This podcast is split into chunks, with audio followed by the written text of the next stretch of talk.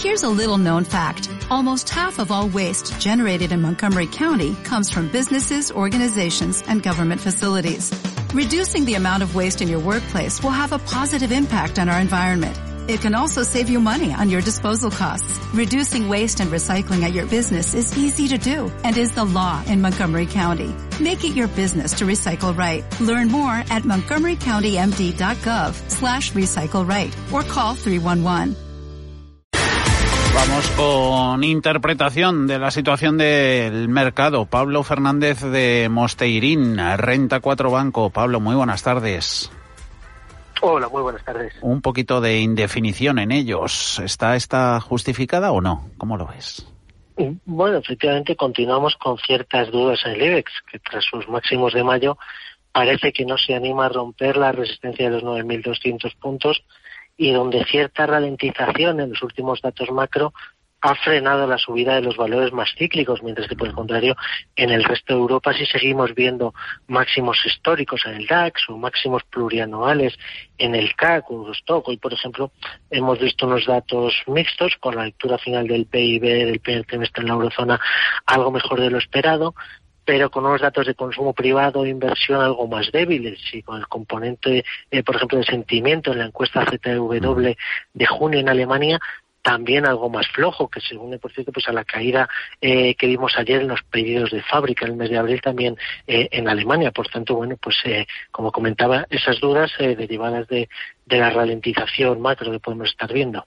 Antes veíamos mercado americano como tecnológicas, también utilities están viéndose hoy un poquito favorecidas por bajada de rendimientos, de rentabilidades con ese bono americano a 10 años en el 1,52%, yendo allí al otro lado del, del Atlántico las entidades bancarias y es un poquito también la foto que estamos viendo aquí. A la cabeza de las subidas sigue Acciona Pablo con eh, la OPV de su final de renovables que ha echado a andar ¿Cómo veis la oportunidad de entrar ahí y sobre todo el contagio en la casa matriz? Gana un 3%.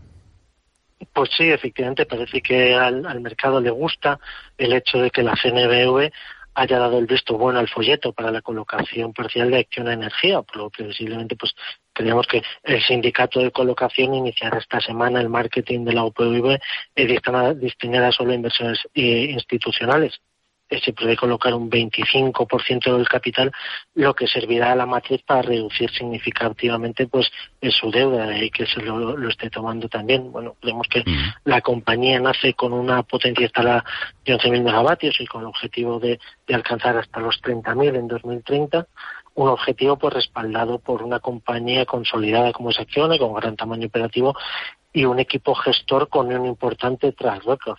Eh, se espera que, que, pague un payout del 25% en los primeros ejercicios y que podría incrementarse incluso hasta el 50% a más o largo plazo. Por tanto, pues bueno, nos gusta la compañía, es un negocio, pero como siempre, pues todo dependerá del, del precio de salida, ¿verdad? Y otra compañía más que consolidada, Inditex, ah, en vísperas de sus resultados trimestrales está, pues nada, poquito más de, un euro de máximos históricos, 32,16, pierde un 0,68. ¿Cuentas de la textil van a servir para espolear al valor?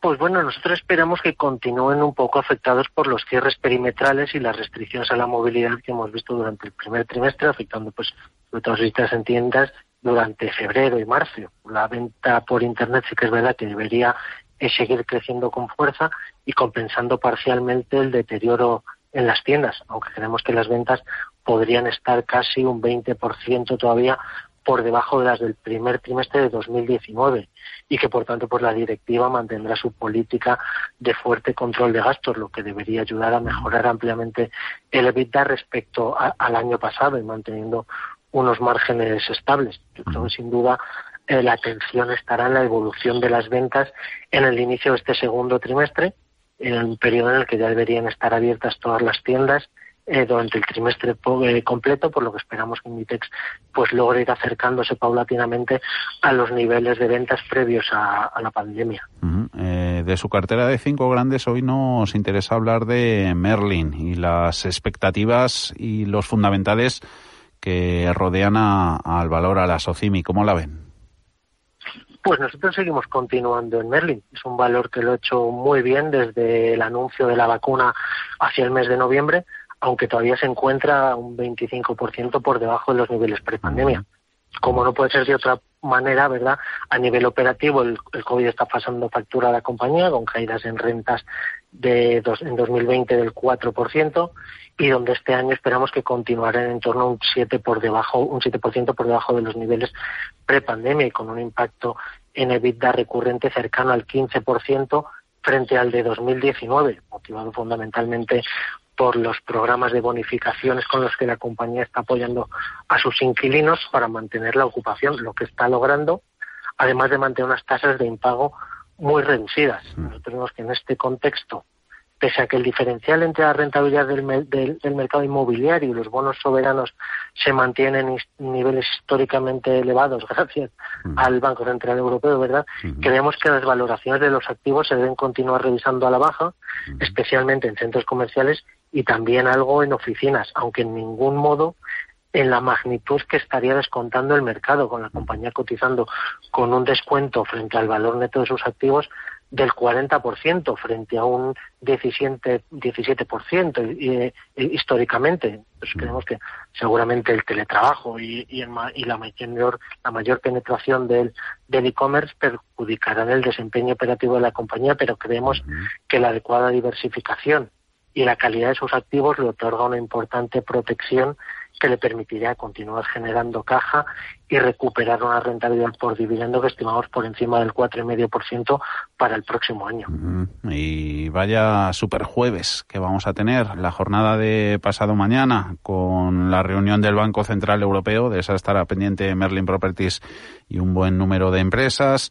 También el dato de, de inflación americana con esas implicaciones que puede tener para ver cuando la FED empieza a retirar estímulos. De eso ya hemos hablado ya en los últimos días, pero nos interesa otro asunto que también tenemos el jueves, reunión del Comité Asesor Técnico del IBEX. ¿Habrá cambios en la composición a la vista?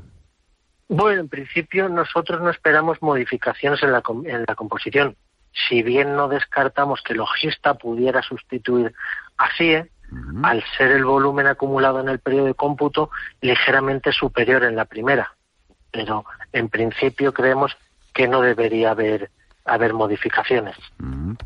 Lo contaremos el jueves. Pablo Fernández de Mosteirín, Renta 4 Banco. Gracias, como siempre, por el análisis. Muchas gracias, Buenas tardes. Buenas tardes. En Radio Intereconomía, los mejores expertos, la más completa información financiera, los datos de la jornada. El espacio de bolsa al momento. Cierre de mercados. El paraíso financiero.